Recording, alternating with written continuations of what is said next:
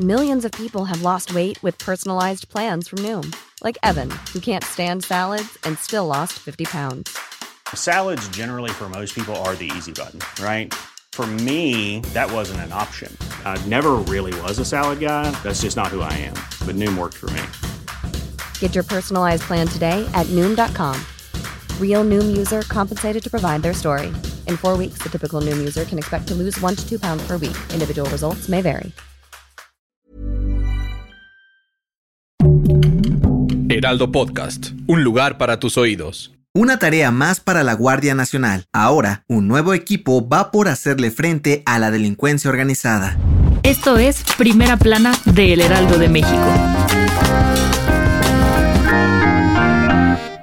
La Guardia Nacional es un tema que sigue dando de qué hablar, y mientras las autoridades siguen afinando detalles de su incorporación a la Sedena, también están ajustando internamente. Y es que la Secretaría de Seguridad y Protección Ciudadana publicó un acuerdo en el Diario Oficial de la Federación para echar a andar un nuevo grupo de élite que ayudará a combatir la delincuencia organizada en el país. Se trata de la Fuerza Especial de Reacción e Intervención, o FERI, un grupo de 492 elementos que concentrará la mayoría de sus esfuerzos para cumplir misiones de órdenes de aprehensión, cateo, investigación y rescate de personas secuestradas. Además, el pelotón de élite se encargará de tareas un poco más especializadas como detectar y neutralizar amenazas de materiales químicos o biológicos, e incluso de desactivar artefactos explosivos. Pero eso no todo, sino que también estarán presentes para cuidar eventos especiales como reuniones diplomáticas de alto nivel y hasta eventos culturales y deportivos. Así que no te sorprendas la próxima vez que vayas a un concierto o al estadio y los veas. De acuerdo con los comandantes federales, este equipazo de élite es totalmente capaz de reaccionar a cualquier amenaza rápida, contundente y eficazmente, por lo que confían en que el país será más seguro con ellos. ¿Será? ¿Quieres estar bien informado? Siga Primera Plana en Spotify y entérate de las noticias más importantes.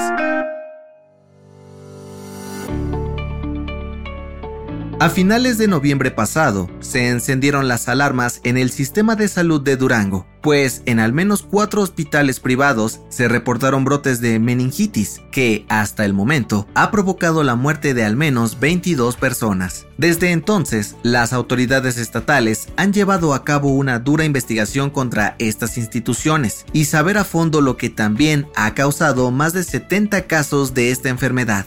La meningitis es una inflamación del líquido y membranas que rodean el cerebro y la médula espinal, la cual provoca dolores de cabeza, fiebre, rigidez en el cuello o hasta la muerte, si no es tratada a tiempo.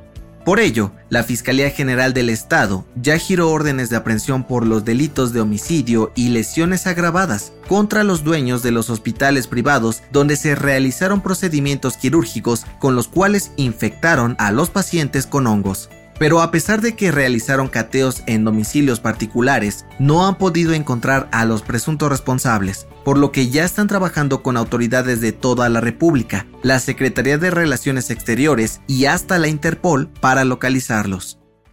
En otras noticias, la madrugada de este lunes se registraron dos ataques armados en Acapulco Guerrero, el primero de ellos en un bar, que dejó un saldo de cinco muertos y el segundo fue en un mercado, en el cual murieron tres hombres más. Las autoridades ya investigan los hechos para dar con los responsables. En noticias internacionales, el presidente de Estados Unidos, Joe Biden, aseguró que está dispuesto a tener una reunión con su homólogo Vladimir Putin, siempre y cuando sea para terminar la guerra en Ucrania, pero que si aún no está en esa disposición, seguirá apoyando al ejército ucraniano. Y en los deportes, bombazo. De acuerdo con medios internacionales, Cristiano Ronaldo habría llegado a un acuerdo para jugar en el Al Nazar de Arabia Saudita a partir del 1 de enero del 2023. El contrato del astro portugués sería de dos temporadas y media con un sueldo de 200 millones de euros por año. El dato que cambiará tu día.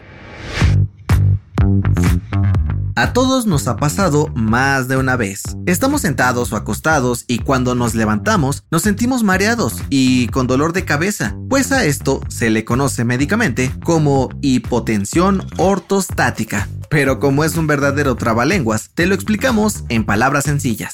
Cuando nos levantamos rápidamente, el flujo sanguíneo va primero a las piernas, para que puedan responder bien, lo que provoca que el cerebro tarde algunos segundos en recibir sangre y pierda momentáneamente algunas funciones. Y aunque esta sensación dura unos pocos segundos, si quieres evitarlo, los expertos recomiendan levantarte lentamente o simplemente mover un poco las piernas antes para que la sangre llegue a todos lados. Yo soy José Mata y nos escuchamos en la próxima. Esto fue Primera Plana, un podcast del Heraldo de México. Encuentra nuestra Primera Plana en el periódico impreso, página web y ahora en podcast. Síguenos en Instagram y TikTok como El Heraldo Podcast y en Facebook, Twitter y YouTube como El Heraldo de México. Hasta mañana.